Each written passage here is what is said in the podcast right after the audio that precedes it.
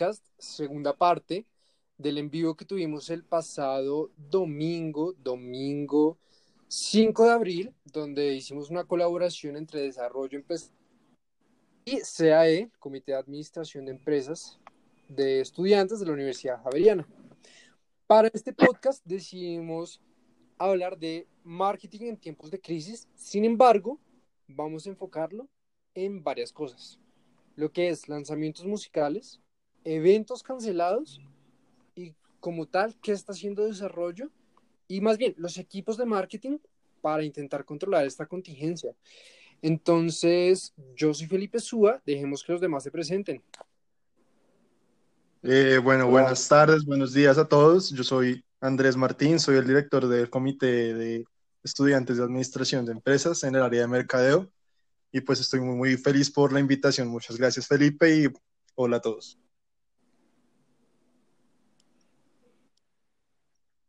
Hola Martín. Hola. Hola chicos. Eh, bueno, mi nombre es Gabriela Morales. Eh, yo estoy en el área de marketing desde este año y pues nada, venimos con toda la energía y con todas las ganas de poder hablar sobre este tema tan interesante. Gracias por la invitación. Juanito, tú. Bueno, yo soy, sí, eh, yo soy Sebastián Martínez, Juan Sebastián Martínez.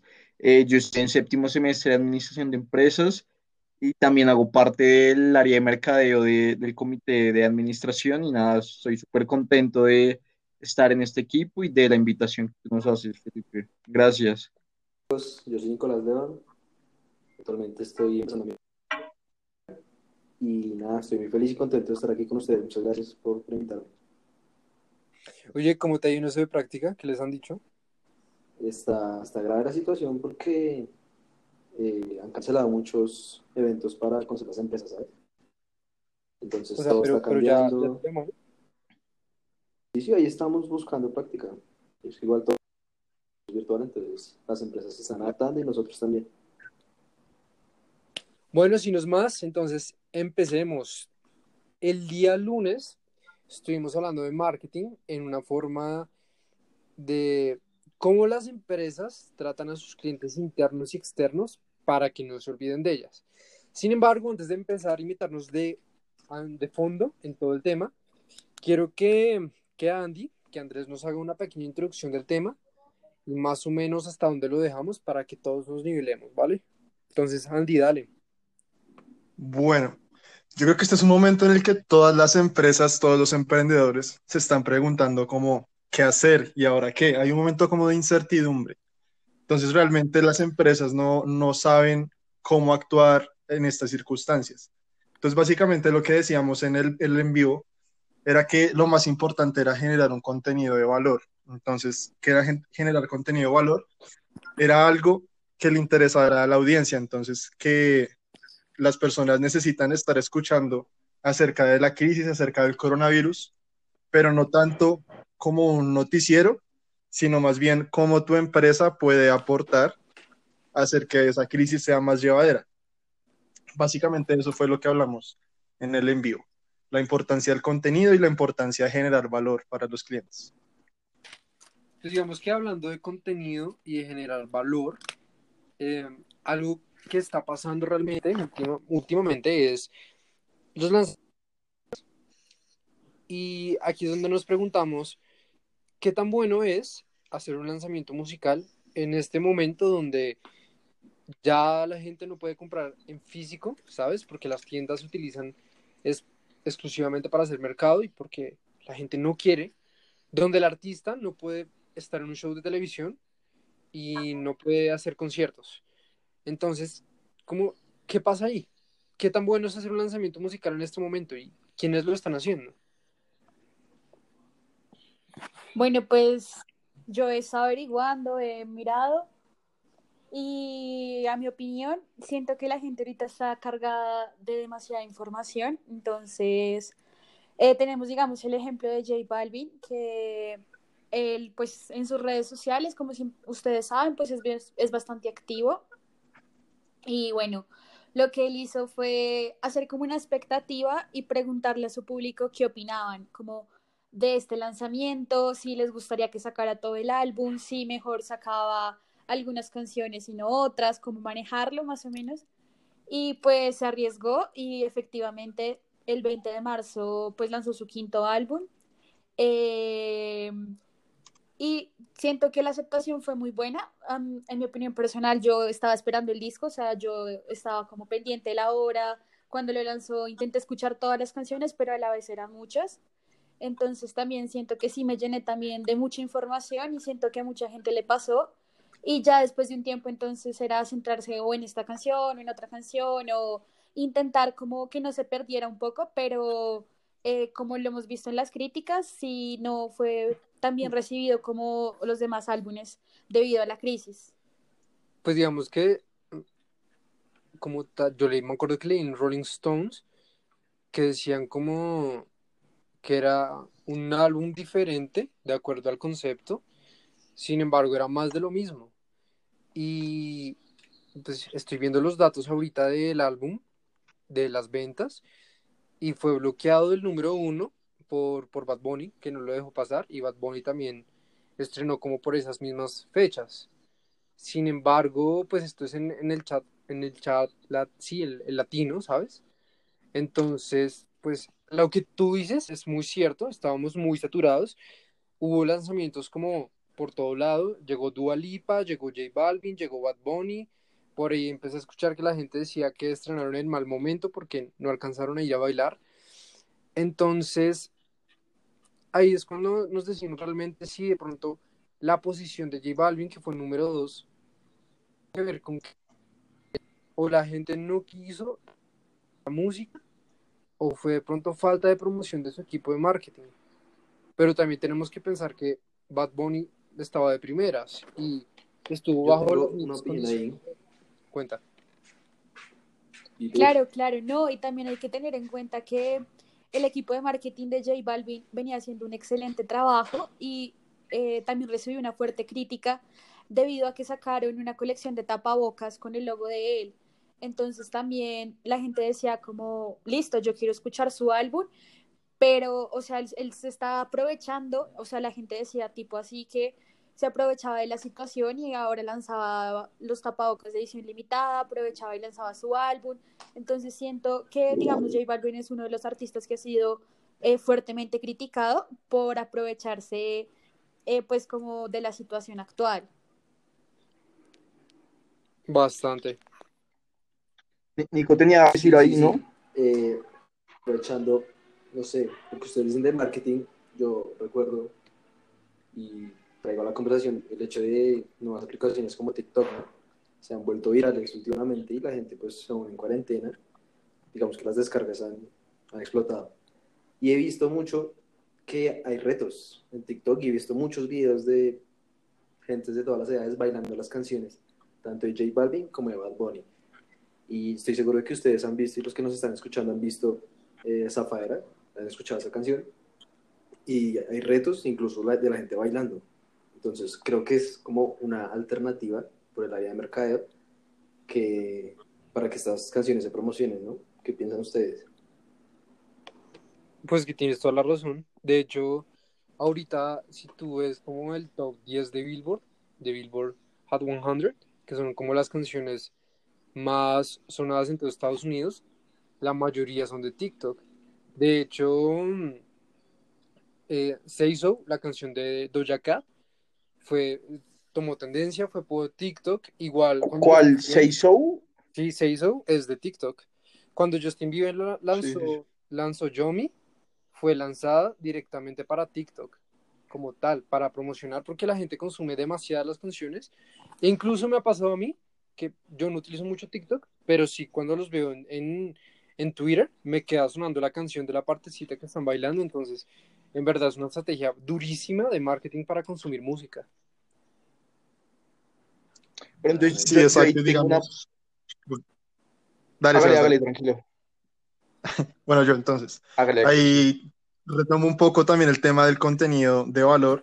Y es que, digamos, tú no puedes esperar que solamente lanzando la canción en Spotify tenga el mismo impacto que creando como toda una atmósfera alrededor de la canción. Entonces, digamos, si tú en el pasado solamente promocionabas por Spotify y por YouTube y hacías como un lanzamiento muy viral, funcionaba, pero ahora todo el mundo está haciendo eso, entonces tienes que hacer algo más. Entonces por eso están esos artistas involucrándose en plataformas como TikTok, porque están generando toda una atmósfera alrededor de la canción. Yo siento que todo esto es, es viral, muchachos, y o sea, cuando todo esto acabe, la gente va, o sea, las discotecas van a reventar y, o sea, yo me imagino a la gente bailando esas canciones, o sea, la gente está desesperada por salir y la van a romper, esta gente la va a romper cuando, cuando todo acabe. Yo por ahí leí que cuando ya la gente pueda salir de fiesta va a ser como un Woodstock 2.0. Para los que no saben qué es Woodstock, fue como este festival medio hippie de hace ya varios años, muchos años, que la rompió, pero la rompió en todos los ámbitos, la gente se volvió un poco loca, fue un festival por días donde pues había de todo, entonces pues no sé, por ahí lo leí, que quién sabe, no creo que pase, la verdad la gente está esperando, sin embargo la pregunta es, ¿qué tan bueno es estrenar música ahora y qué no? ¿Saben? O sea, ¿ustedes estrenarían música si fueran artistas en este momento? Yo, siento, yo siento que sí, o sea, que sí es bueno como generar la expectativa, lanzarla, porque igual la gente tiene el tiempo de escucharla, pero saturarla, o sea, es como todo lo que se ha venido hablando y todo lo que ha dicho Andrés y Sebastián, por ejemplo, que dijeron en el live, es como saber qué tipo o qué tipo de canciones o qué canción, pero no lanzarlo todo de una para no saturar. Sí, yo, yo ahí estoy de acuerdo con Gabriela yo siento que es una muy buena idea estar en este momento porque digamos que se tiene a toda la audiencia metida en un mismo lugar. Entonces, como que están todos concentrados y pues eh, aquí, aquí el dilema es cómo se les llega a esa gente, qué estrategias eh, se, se, implementan para poder llegarles, porque es muy diferente sacar una canción, implementar una estrategia cuando todo el mundo puede salir a rumbear, puede ir a fiestas, eh, puede ir a conciertos, a, a tener que implementar una estrategia para la gente que está encerrada en cuarentena, que no puede salir a ninguna parte.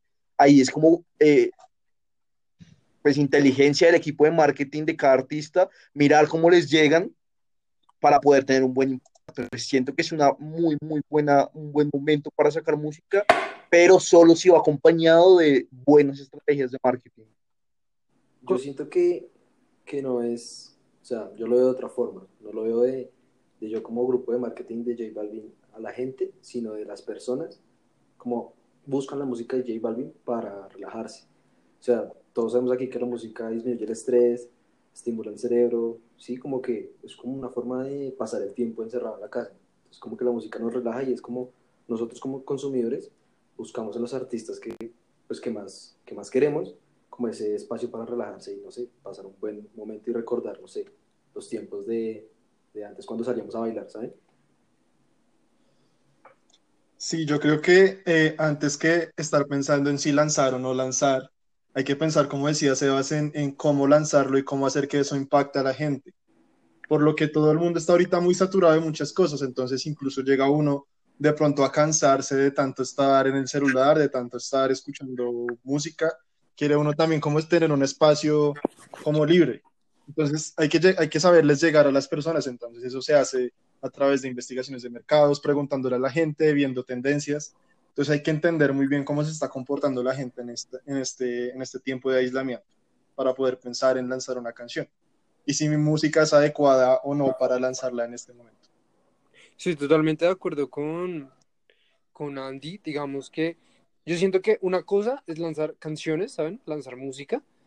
Pero otra cosa es lanzar todo un, un cuerpo de álbum, un álbum ya, un álbum sólido, porque estamos contando que ya no lo puedes promocionar en televisión, no puedes hacer estrategias donde les dices, oigan, voy a estar firmando en tal tienda, por favor vayan y compren. No te puedes presentar porque pues no hay conciertos.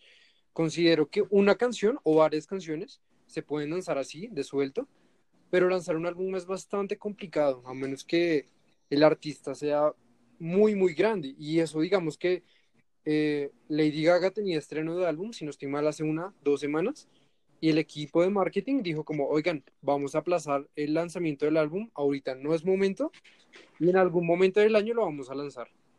y simplemente dijeron, no lo vamos a lanzar porque no es buen momento. Y el equipo, antes de aplazarlo, decía lo mismo que decía Nicolás, de este álbum va a servir para que nos relajemos, para que nos distraigamos, pero Gaga salió diciendo como, oigan, no lo siento, pero yo me maté haciendo este álbum y no es la manera de estrenarlo. Entonces yo creo que lo que decían, agregar valor es bueno, pero no lanzar un cuerpo de álbum sólido donde no tienes los mismos mecanismos para promocionarte y al final del día es como ir a un maratón y correr, pero pero sin zapatos. O sea, puedes correr, pero no tienes lo que en verdad necesitas. No sé ustedes qué piensan. Sí, yo de acuerdo. Eh, sí, digamos, exacto, digamos, tocando un poco también el tema de, de los conciertos y los eventos masivos.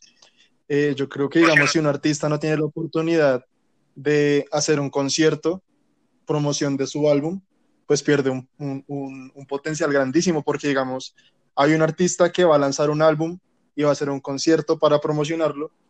Entonces la gente escucha ese álbum para aprenderse las canciones y cantarlas en el concierto, pero si no hay concierto, no. pues la gente que lo escucha es mucho menos.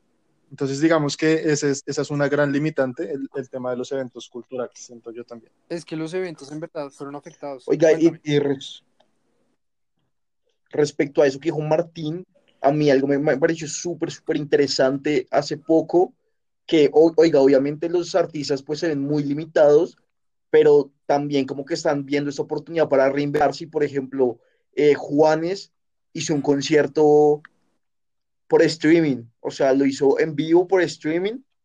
No sé qué tanto impacto haya tenido, pero es una como... ¿Tocó pagar? Muy interesante ver que...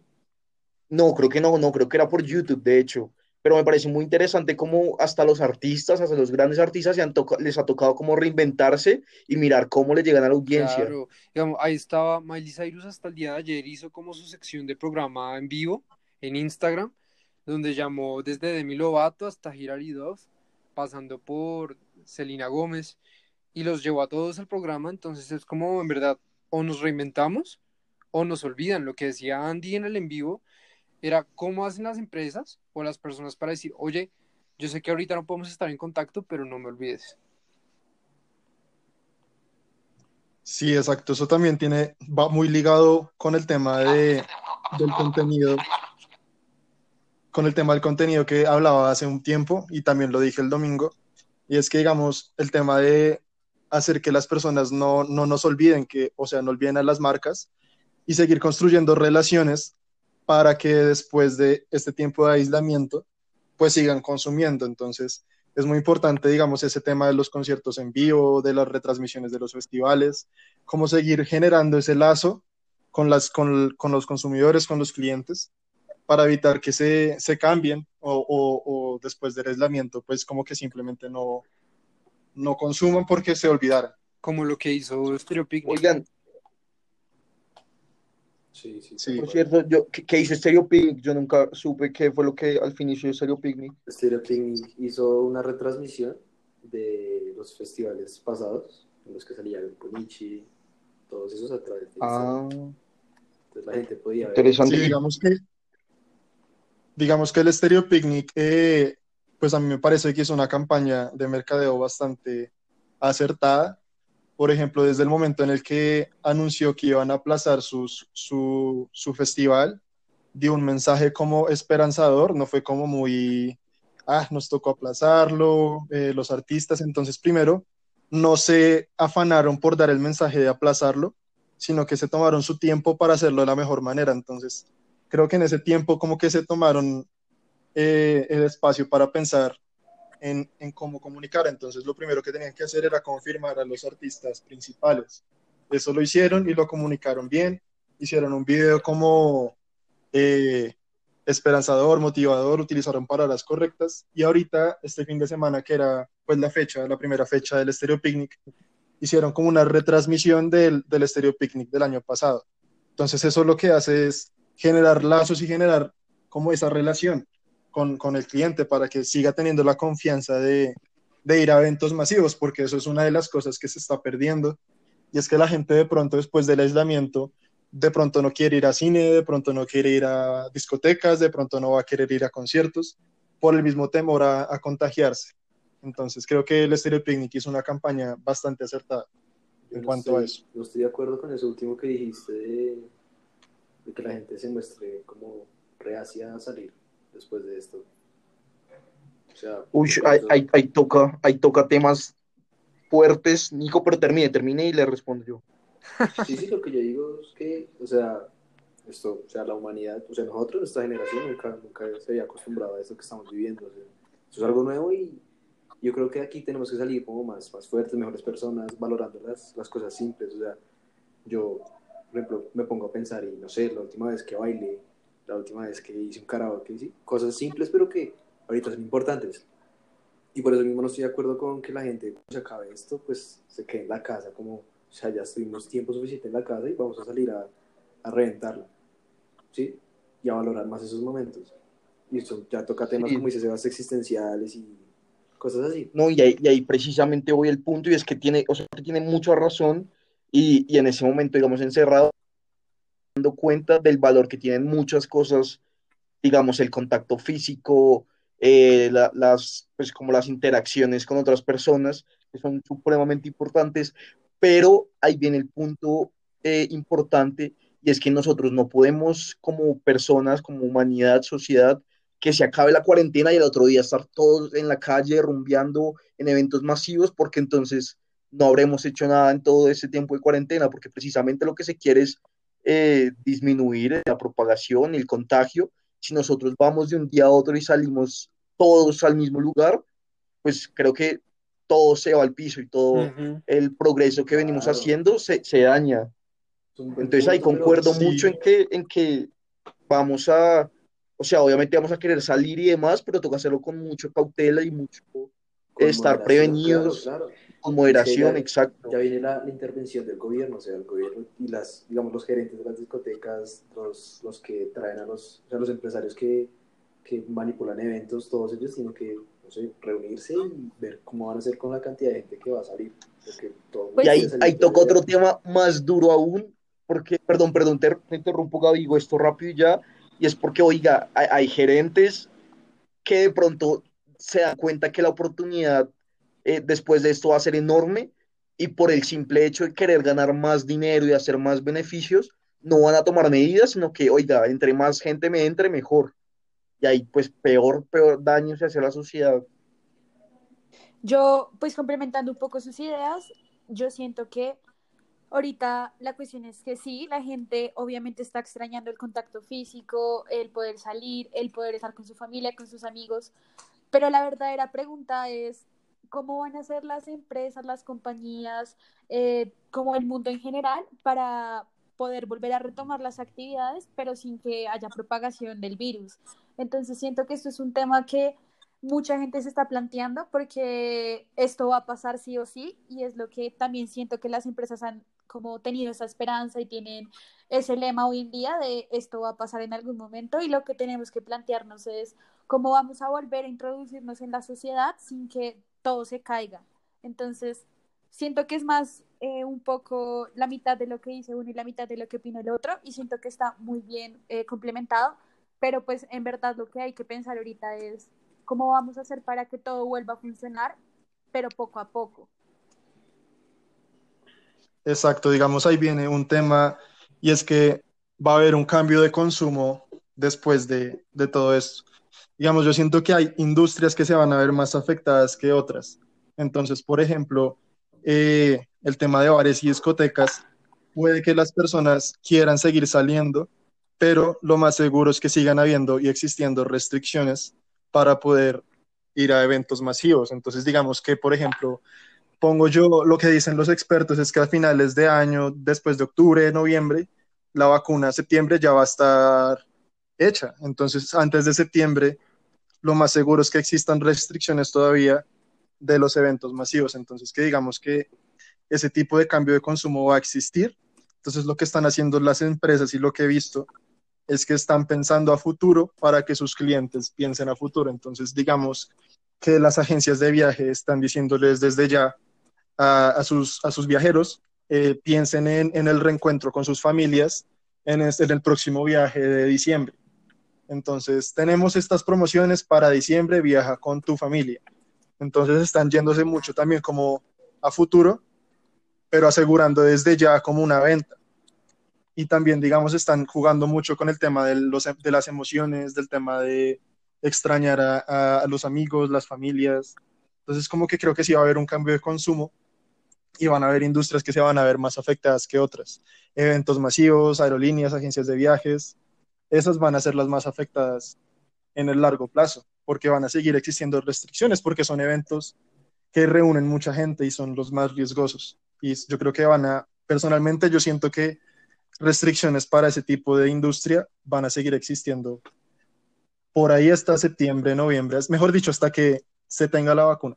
Esa es, yo creo que esa es mi, mi opinión. Yo, yo creo que pues hay algunas industrias a las cuales no les está yendo mal y de hecho les está yendo muy bien. Y pongo el caso eh, puntual que, que, esta mañana leí en Twitter. Eh, no sé si conozcan Merkeo, esta aplicación para hacer pues mercado online y mostraba en el tweet eh, su, como su gráfica de ventas de, de, este año, creo, del último semestre. Y, literal, el día que, que, el presidente dijo lo de la cuarentena, literal, ese día las ventas se dispararon enormemente. Entonces yo me... ¿Será que después de esta crisis y de esta situación, la forma de hacer mercado va a cambiar? No, yo creo que no. O sea, Fíjate que solo por un momento, ¿sabes? Como Colombia está acostumbrado aún a, a donde tú vas a la plaza a buscar las verduras y lo otro en otros lados. O sea, yo creo que esto es más momentáneo, ¿sabes? Pero la costumbre de ir a los mercados no se va a perder quizás ellos están aprovechando esta oportunidad porque, pues bueno, ¿sabes? Les toca o les toca porque es como su momento de oro, su pico, pero la verdad, cuando todo esto pase, yo creo que la verdad vamos a volver en, cierto modo a, a las ventas normales. Eso sí, lo digital tiene que prevalecer. Sin embargo, todavía no estamos preparados en todos los canales para, para eso por ejemplo, eh, ayer intenté hacer mercado en Mercado y me daban el mercado en una semana. Entonces, y en Carulla, la, la, aplicación, la aplicación colapsó. O sea, ellos estaban diciendo como espérate porque no, no tenemos la suficiente cobertura para ofrecerles a todos ustedes. Colombia todavía no está listo para irse online, así de, de fondo. Y lo que pasó ahorita lo demostró. Por ejemplo, los primeros días de cuarentena, las aplicaciones de Carulla estuvieron caídas y eran como, oigan, lo siento, no hay domicilios, estamos intentando resolverlo. Sin embargo, yo creo que esto es más bien como un pico, ¿sabes? Como cuando un artista se vuelve popular y lo consumen y lo consumen, pero luego ya pasa y es como, ok, ya, ¿sabes? No más. Siento que esto es lo que está pasando con todas estas aplicaciones y con métodos de comprar, como que es un momento de popularidad, pero en algún momento ya va a volver lo normal. Pues no sé, es lo que yo creo. Yo estoy muy de acuerdo. Pero yo creo... Estoy muy de acuerdo mm, porque siento, eh, pues digamos, la gente que dejó ir a los gimnasios en físico y que ahorita está entrenando en casa, pues toda la gente que crea contenido para este tipo de personas de entrenamiento en casa, pues están en el boom del están, en pico. están produciendo, están generando lives, haciendo videos, entonces siento que también es algo del momento porque igual la gente cuando ya pueda salir no creo que vaya a preferir entrenar a casa, en casa que pues salir a un gimnasio. Entonces siento también, apoyando mucho tu idea, que es algo más de eh, del que esto, o sea, que esto pase y que todo se vuelva a retomar como prontamente. Digamos que yo siento, yo siento que con Merkeo y todas esas aplicaciones pasa algo muy curioso. Y es que yo recuerdo que cuando empezaron a, a salir todo ese tipo de, de aplicaciones que hacían los mercados y te los llevaban a la casa, la gente estaba como muy escéptica, entonces decía como, no, pero yo quiero ir a escoger mi, mi fruta yo y tocarla y ver si está bien. Entonces digamos que esta, esta es la oportunidad de esas aplicaciones para poder generar como esa, es, ese, esa nueva clientela. Entonces digamos que, que si les va bien, si así te está llegando un buen mercado con buenas frutas tal y como las pides, pues lo más seguro es que sigas pidiendo. Entonces puede que para algunos consumidores sea momentáneo, pero algunas personas se van a quedar en la plataforma y van a seguir consumiendo. Entonces, digamos que, que Merkeo ahorita está teniendo un pico y obviamente después de, de, de toda esta cuarentena, aislamiento, eh, crisis, pues va, a tener una bajada porque la gente va a seguir prefiriendo comprar pues en tiendas y en mercados pues físicos. Pero también va a haber una parte que se va a quedar y que le gustó comprar en, en aplicaciones web. Claro, claro, es que Entonces siento que va a haber un cambio de consumo. Un cambio de consumo, pero no al 100, ¿sabes? No lo que decía acá. Entre entrenar en casa o entrenar en un gimnasio, espérate porque yo no me voy a quedar en la casa. O entre ir al, supermercado del lado y comprar, no sé, ponle que necesito comprar algo con un presupuesto de 10 mil y no sé, lo mismo pero en una aplicación donde me va a cobrar un domicilio. Siento que por cosas pequeñas uno vuelve a lo cotidiano. Sin embargo, la virtualidad sí se va a seguir implementando, lo que tú decías en el en vivo. Eh, es momento de que todos replanteen los negocios y los emprendimientos.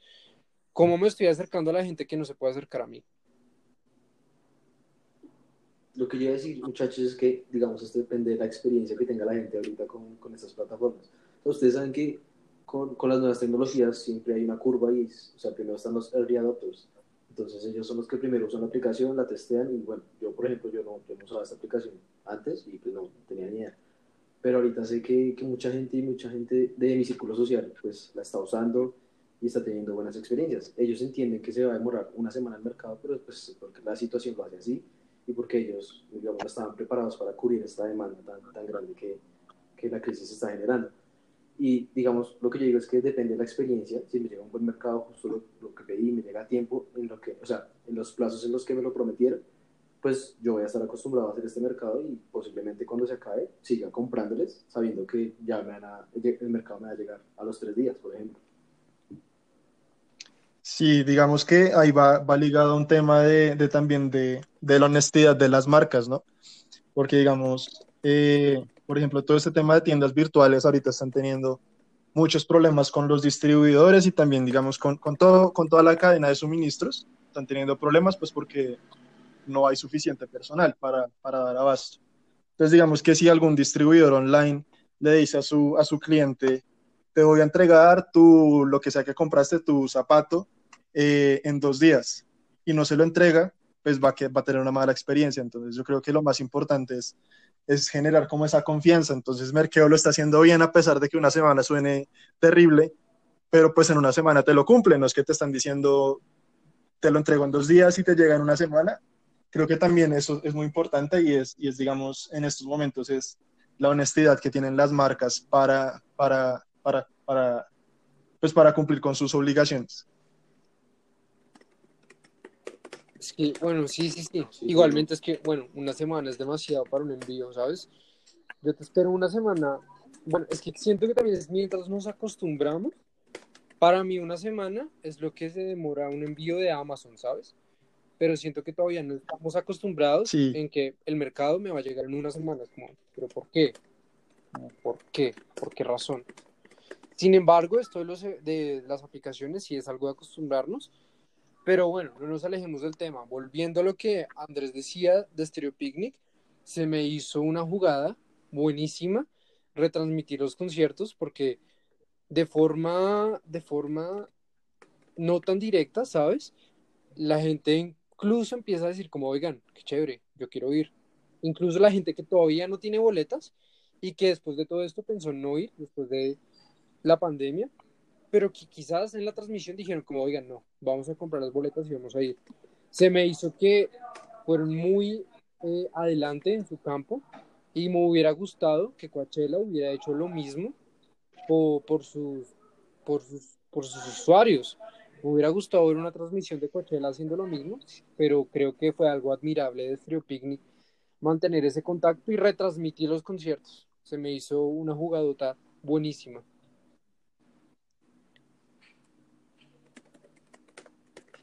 Sí, la verdad es que sí fue, fue un gran acierto de parte del Stereo Picnic. Creo que, la, la, de hecho, de las mejores campañas que yo he visto de los festivales, por lo menos aquí en Latinoamérica, creo que la mejor ha sido el Stereo Picnic desde el momento en que anunció que iba a aplazar, que iba a aplazar el festival, desde el momento en que anunció que los artistas principales seguían, y así sucesivamente, digamos, ayer lanzaron un video con, con la primera dama dando también como un mensaje también así de después de, después de este aislamiento vamos a estar en un mundo distinto, que es como el eslogan el, el pues del Stereo Picnic. Entonces creo que sí fue una campaña bastante, bastante asertiva y desde mi punto de vista, pues la mejor de los festivales de aquí de Latinoamérica. lo que yo te decía, eh, Coachella, Coachella se quedó quieto, no hizo nada. Era como, oigan, es momento de... Coachella es uno de los festivales más grandes del año, donde la gente no solo va por la música, sino por toda la experiencia de vestuario, comida, eh, música. Y es como, oigan, no, vamos a aplazar, pero nos vemos después. Entonces siento que eso también le da al cliente como, oigan, pero me dejaron solo. No sé si les ha pasado, pero a veces cuando uno compra ciertas cosas online, cuando a mí no me envían ese, ¿cómo te fue con tu compra? ¿Te gustó? Siento que la marca me dejó solo. Y siento que... Servicio postventa. Y siento que es lo que Stereo Picnic está intentando em, como tener con sus clientes. Oigan, acá estamos. Mientras que otros festivales y otras no lo han hecho. Por ejemplo, lo que lo decíamos en eventos. ¿Cómo hace un equipo de marketing después de que hizo un lanzamiento total? Por ejemplo, en las películas, con todo lo que ha hecho Disney, por ejemplo, en Mulan, después de crear la alfombra roja, después de moverse con los trailers, hacer campaña expectativa, hacer lanzamiento, ¿cómo vuelves a hacer tú un año después, seis meses después, para que el público siga igual de emocionado con la campaña que tú ya hiciste? Porque se les va a olvidar, o sea, creo que esto es un reto gigante para todo el mundo de, oigan, ¿cómo promocionamos lo ya promocionado? Y que quieran ir, ir a verlo. Claro, es mantenerlos enganchados. Yo creo que la solución es como, no sé, generar expectativas. Seguir sacando sorpresas, pero detalles mínimos. Generar que la gente sea curiosa, despertar la curiosidad en la gente y digan como, uff, ¿sí? Cosas así. Pues la verdad sí es... Bueno, Dime, Gaby. Eh, pues también siento que ahí es cuando pues las productoras y todo eso empiezan a pensar que si es mejor, digamos, después de tanta expectativa y todo, pues las campañas y esto, estrenar las películas como en streaming o si es mejor aplazarlas. Entonces siento que es algo un poco eh, importante porque pues ustedes saben que como las empresas todo el tiempo han luchado pues para que la gente siga asistiendo a los cines, para que la gente no pierda como esa costumbre de lo que es ir a ver una película y no ver un estreno, por ejemplo, en un streaming.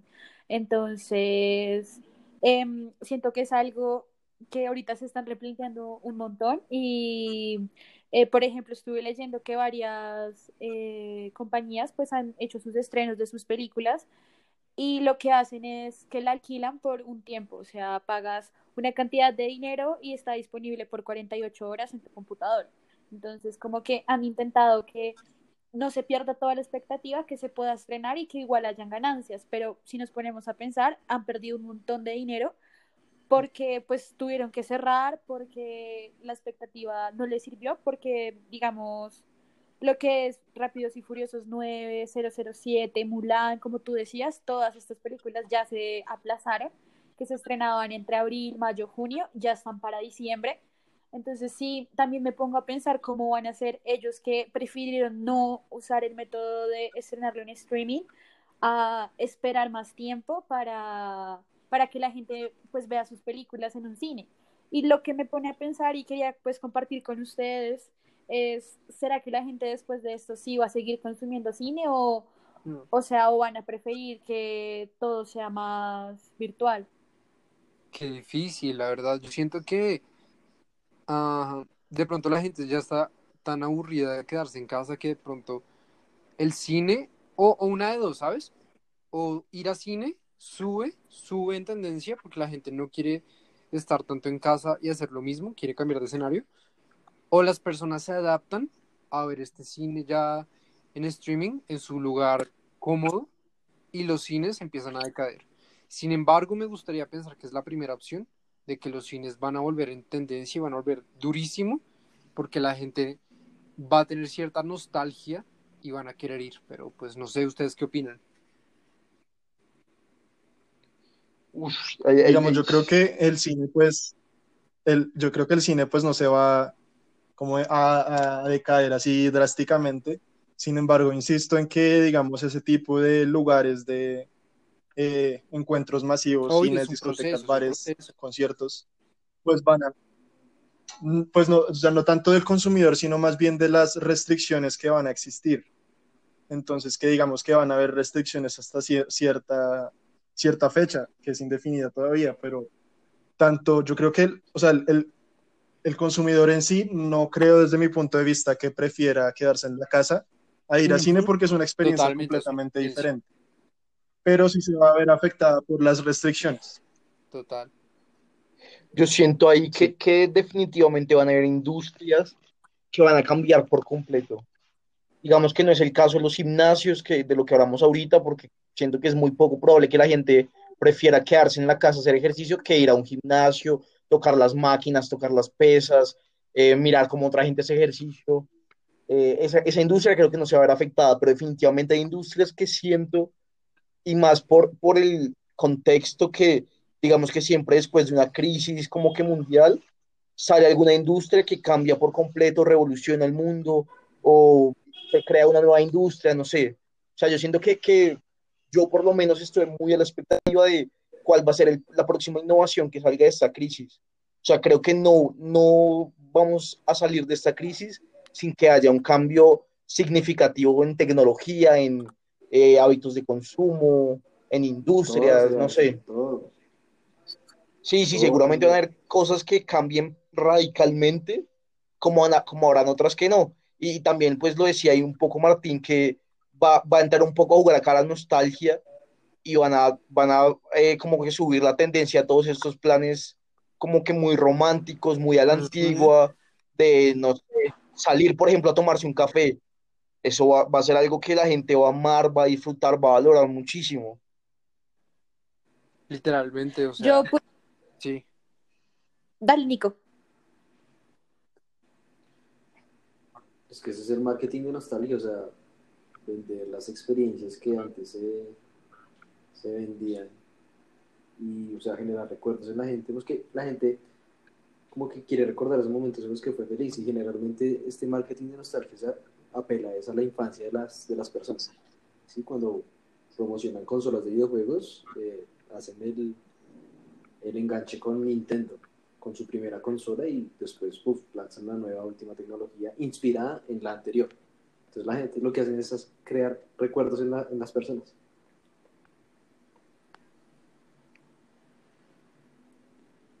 Pues la verdad, siento que tienen toda la razón. La nostalgia, la nostalgia vende. Por algo, el álbum de Dua Lipa se llama Future Nostalgia. Y de hecho, es una tendencia que ahorita está sucediendo. No sé si les ha pasado o han escuchado que la música que están lanzando en este momento tiene beats de los ochentas. O sea, full, full la mayoría de canciones. Porque la nostalgia vende. Y es lo que se está promocionando. Yo siento que incluso hasta madrugar, ¿sabes? Madrugar a, una, a una junta o una reunión va, va a ser algo como querido de nuevo, pero mientras eso pasa, hay que replantear el marketing y hay que, lo que decían ustedes, cómo nos mantenemos vigentes sin poder estar en contacto, cómo lo hacemos y cómo hacemos que el, el cliente no se sienta fatigado de nosotros y de todo el mundo que lo está persiguiendo y que nos recuerde, que para mí, lo que decía Gabriela, estos lanzamientos que se van a hacer en físico se me hacen un total desafío y me gustaría ver qué va a hacer Disney o, los de Rápidos y Furiosos al momento del lanzamiento para que no se caigan esas ventas, porque yo siento que en boletería van a caer, van a caer bastante y no van a superar la expectativa que ellos tenían porque ya pasó su, su campaña expectativa y una campaña expectativa no puede durar más de un año. Entonces, se me hace un reto bastante loco y grande para todos los equipos de marketing, incluso para, para nosotros, que lo hacemos en pequeña escala, pero, pero igualmente. Sí, ahí, concuerdo con eso. Sí, exacto, digamos que... No me interrumpa. Dale, Sebas, dale. no, mentiras. Eh, yo concuerdo ahí con Felipe que que las marcas en este momento tienen que pensar muy bien y muy cuidadosamente cómo hacen para llegarle a ese cliente o a esa audiencia sin saturarlos, porque, vea, por ejemplo, yo le pongo el, caso específico del comité hace unos días, que hay, hay, una tendencia Instagram de, de, poner plantillas como con eh, yo nunca he hecho tal cosa, yo nunca he, bueno, en fin, como esa, esa tendencia, y nosotros... Fastidioso ver eso, la verdad. No, no, no, y mira que nosotros en el pegamos, creamos nuestra propia versión javeriana, fue un éxito total, o sea, fue boom, boom, boom, y al otro día quisimos hacer otra plantilla con otro tema y fue un fracaso. De pronto la gente ya saturadísima de tantos retos de plantillas de etiqueta a alguien, pues ya no se volvió a subir a la, o sea, fue una tendencia que subió en un momento, todo el mundo ponía eso y bajó de la nada. Entonces ahí nos toca a nosotros como, digamos, como comité y las marcas, eh, pues las diversas marcas, tener cuidado con eso y estar como muy pendientes de lo que está haciendo la audiencia, de qué es lo que está consumiendo en ese momento y cuando estén consumiendo, dárselos, porque si, si llegamos un tris tarde, ya no les va a gustar y ya no vamos a tener el impacto que pensábamos que íbamos a generar. Obviamente, de hecho tiene, tiene mucho sentido lo que dices, como a mí me pasa que me etiquetan en esas cosas y yo veo, y ya sabes, como que ni siquiera lo abro, ni lo veo, sino veo como la, la notificación pequeñita de que se ve la, la, de los tags y ya no lo abro porque ya me da mucho fastidio. Y en verdad tienes mucha razón, como el primer momento no lo hacía, pero después ya se vuelve fastidioso de ver, es como no más. O al menos de hacer, no de ver, pero de hacer sí. Igual hay también. Dale, habla, habla, Martín. Yo creo que, que, es un momento en el que todo está cambiando demasiado rápido porque todo ahora es virtual. Entonces todo está cambiando así a la velocidad que se mueve el mundo virtual, que es que es súper rápida. Entonces nosotros como, como comité o las empresas tienen que estar constantemente replanteando sus estrategias porque están pensando en estrategias virtuales, o sea, están pensando en estrategias que están cambiando muy, muy rápido. Entonces, creo que eso es lo que nos pasó, que tuvimos un éxito con una plantilla el día anterior, pero el día siguiente no, porque ya no estaba en tendencia tanto. Entonces, como que no tuvo el mismo impacto. Entonces, toca. Vi esa plantilla, evaluando eso. vi esa plantilla en, en un 50% de la gente que yo sigo en Instagram y hay mucha gente que pues es de otras carreras y que tenía la plantilla de CAE. Yo dije como, wow, para chistoso. Yo, yo diría, ¿cómo será que esta gente saben que nosotros estamos ahí? O sea, como, ¿será que saben? En verdad fue, fue una tendencia brutal, brutal. Felicitaciones por eso también. Sí, ahí pues fue un acierto. Supimos cómo coger la tendencia, pero, pero pues eh, fue eso, una tendencia momentánea entonces yo creo que nosotros como comité y como área, eh, siento que debemos aprender como a identificar esas tendencias, identificarlas a tiempo, pegarnos a ella el tiempo que dure y luego bajarnos, saber cómo desistir en el momento adecuado. pues un poco, no sé, como ahí en el limbo, ¿no? En la música, cuando, cuando alguien quiere insultar a, a otra persona, a otro artista, le dice, eh, usted solo es una tendencia, porque las tendencias suben y bajan y ya nomás acabaron, fue. Quizás vuelvan después, pero no, no, no se mantienen estables. Entonces digamos que yo creo que una tendencia es buena para impulsar, pero no para mantener nunca. Y eso es lo mismo que pasa en el marketing, como nos podemos pegar, pero no nos vamos a mantener de eso, porque si no nos va a pasar lo de muchos artistas que sacan una canción, la totean y a los seis meses, ¿quién eres? No me acuerdo. A mí me parecía interesante preguntarles algo y es, aún nos falta una plantilla que es la personalizada para administradores de empresas. Y es súper divertida porque pues, pues, son experiencias que hemos vivido a lo largo de la carrera. ¿Será exitosa lanzarla? Hagamos apuestas, hagamos apuestas. Hagamos apuestas acá. Yo opino que sí. Sí, sí, yo, digo que sí, pero no va a tener la misma acogida que tuvo la primera. Exacto. No, no, porque es más, más segmentada administración. Pero, o sea, y ahí lo que destaca son los ítems, porque son, son interesantes y son chistosos. Sí, exacto. Yo creo que pues sí, o sea, sí va a haber gente obviamente que la va a utilizar y la va pues a, a, subir en sus historias, pero pues el impacto es diferente porque ya la tendencia de usar las plantillas está bajando. Pero igual hay algo muy curioso y es que la gente la estaba pidiendo. Entonces esa gente que la estaba pidiendo no sabemos cómo se va a comportar. Seguramente lo utilice o tal vez no.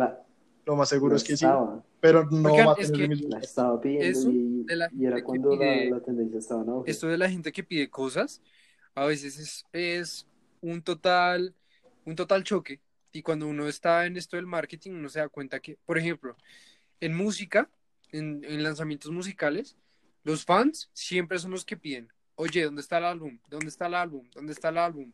Por ejemplo, eso pasó con, con Katy Perry en el último álbum que sacó. Lanza el álbum, lo queremos. Toda la gente le tuiteaba, ¿dónde está? ¿Dónde está? Sacó el álbum y los que le pidieron el álbum se le fueron encima. ¿Qué es esto tan horrible? ¿Por qué lo sacaste? Lanza el otro, no lo queremos. Entonces, a veces el mismo público que le pide a uno es el primero que se le va en contra y es el que más critica. Entonces, también se me hace un reto. Sí, porque es el mismo público que está pendiente de lo que haces y como que de pronto tal vez te ha seguido desde hace mucho tiempo, entonces de pronto se decepciona si haces algo mal. Sí, a veces entonces ese es como primer ni siquiera si haces impacto algo que Si haces algo que para ellos es desconocido o raro, no puede estar mal, pero mientras se acostumbran lo van a ver con malos ojos. Sí, eso es lo más seguro que de pronto sienten que es algo que no, no es común en lo que está haciendo el artista o la marca en, cualquiera de los dos casos. Pero bueno, ya para finalizar, quiero, quiero que nos vayamos con una reflexión de cada uno. Entonces empecemos por Nico. ¿Qué nos puedes decir? Yo les puedo decir que, pues aportando desde mi experiencia aquí en esta cuarentena, que, que he pensado mucho, ¿sabes? O sea, cuando uno está aquí solo con sus pensamientos, pues uno, uno piensa, uno piensa y reflexiona y, se da cuenta de que hay cosas más importantes eh, allá afuera, más allá de, tener mejor promedio académico, de sí, cosas así como para, para tener un estatus social, como, como tener una conversación con un parcero, eh, así sea 10 minutos, mientras están en el, en el, último piso del nuevo edificio viendo el atardecer. O sea, esas son cosas que ahorita valoro mucho y, y digo, o sea, cuando vuelva, me voy a sentar allá con mis parceros a hablar. Es mi reflexión. Eso es bastante cierto. Como que yo hablaba la vez pasada con alguien y era el chiste de las clases. A veces ni siquiera es tanto la clase en sí, sino la gente que está en la clase, ¿saben? Como que uno pueden pasar los años y no se va a acordar del contenido, pero sí se va a acordar de la persona con la que habló toda la clase y hasta de chistes internos que hicieron. Entonces, siento que, ajá. Sebas, ¿tú qué dices? yo tengo varias reflexiones, pero no me voy a alargar mucho. La primera yo creo que tiene que ver eh, mucho a reinventarnos. Y siento que hemos... Eh, ¿Qué? Déjeme hablar. Paga internet, que se escucha re mal. No, no, entonces a reinventarnos. se me tiró todo eso, man. Bueno, lo que decía era, era como reinventarnos como equipo, como, digamos, una marca, por decirlo de alguna manera, y, aprender a entender muy bien la, a la que le estamos intentando llegar, porque al final al cabo es, son ellos los... o sea, lo que no, todo lo que nosotros hacemos, lo hacemos es como que muy importante aprender a, a, entender el Ok. Tú, Gaby, ¿qué como segunda reflexión así, eh, digamos, compro... Perdón, sigue, es que se te cortó y no, no te alcanza a escuchar.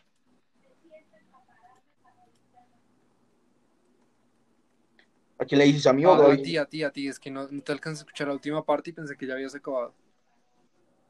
Por eso le hablé. no, no, pues eh, era, era básicamente lo de Nicolás, como que, por ejemplo, eh, siento que yo, yo, suelo hacer muchos chistes en clase, como joder mucho, y siento que por, o sea, virtualmente no lo puedo hacer. y no tiene como gracia. O sea. Ay, pero eso es usted. No, no sé. pierde mucho la magia todo esto virtual. Necesitamos el contacto físico y necesitamos ver a la cara a otra persona y hablarle, no sé. Eso es muy cierto. Gaby, ¿tú qué dices? Gaby, Gaby no está. Gaby se salió. Entonces, vámonos con el jefe. El jefecito. Yo creo que, que este ha sido un momento de, de reflexión, como momento de sentarse a pensar en qué hicimos bien, en qué estamos haciendo mal.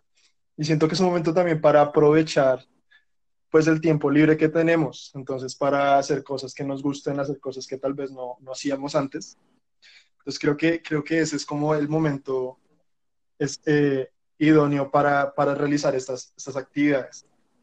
Entonces creo que, eh, digamos, en el tema de, del consumo, doy como una recomendación y es que intentemos apoyar el consumo local. Viajemos localmente, viajemos, compremos ropa local, vamos a tiendas locales, porque ahorita con todo este tema de la crisis, pues el país está muy mal, entonces creo que es importante que tengamos como esa conciencia de que lo nuestro vale y lo nuestro ahorita está, está mal, está en un tiempo de crisis y creo que es un momento en el que debemos ser conscientes y de pronto consumir productos locales que antes no consumíamos. Las tiendas del barrio siempre van a tener más sazón que cualquier que cualquier otro, otra tienda, otro supermercado grande. Gaby, para irnos, cuéntanos, ¿con qué concluyes?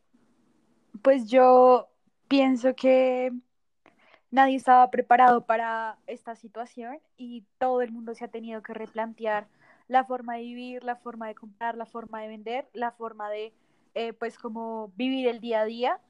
Y siento que lo que nos queda es eh, que quizás nunca vamos a estar preparados para afrontar cosas así, pero hay que ser muy creativos, hay que encontrarse con uno mismo, aprovechar como este tiempo y también verle el lado bueno a todo. O sea, si las empresas están quietas, ver una nueva forma de negocio, ver en qué se puede invertir, es tratar de siempre ir por el lado positivo y no verle solo lo malo a lo que está sucediendo.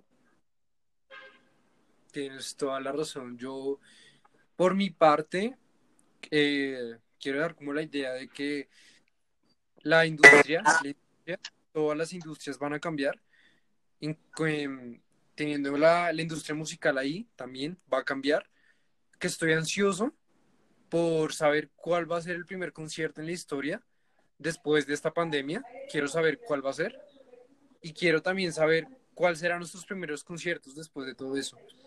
Eh, todo está cambiando, la música va a cambiar, el modo en que la consumimos también y el modo en que interactuamos también va a cambiar. Ojalá algún día vuelva a ser lo que era, pero por el momento les puedo decir que, pues nada, los extraño, extraño llegar tarde a, a nuestras reuniones, incluso eso lo extraño. Entonces, nada, espero que nos podamos ver pronto. Yo extraño sus Y, y ya, amigos, entonces, realmente fue Sebastián, un placer tenerlos en este podcast hoy, conversar con ustedes un rato, en verdad. Eh, fue una delicia. Entonces, pues para todas las personas que nos están escuchando, este podcast lo pueden repetir las veces que quieran. Nosotros vamos a dejar las redes sociales del Comité y Desarrollo Empresarial en las descripciones Igualmente los contactos de los miembros de cada uno de nosotros, por si quieren hacer alguna pregunta o algo así, pueden ir a Instagram y contactarnos. Entonces, pues ya, esto fue todo por hoy en esta sesión de desarrollo por CAE. Y ya, nos vamos. Yo quería, yo quería, yo quería, por último, decirles a los que nos están escuchando, si tienen ideas de podcast, bienvenidas todos, que aquí estamos, que nos hablamos. Que nos las compartan. Queremos escucharlos. De una. Eso. Totalmente. Entonces, ahora sí, nos vemos. Un abrazo para todos y esperamos verlos en una nueva sesión. Entonces, adiós. Gracias amigos. a todos. Cuídense. Gracias a todos. Bye.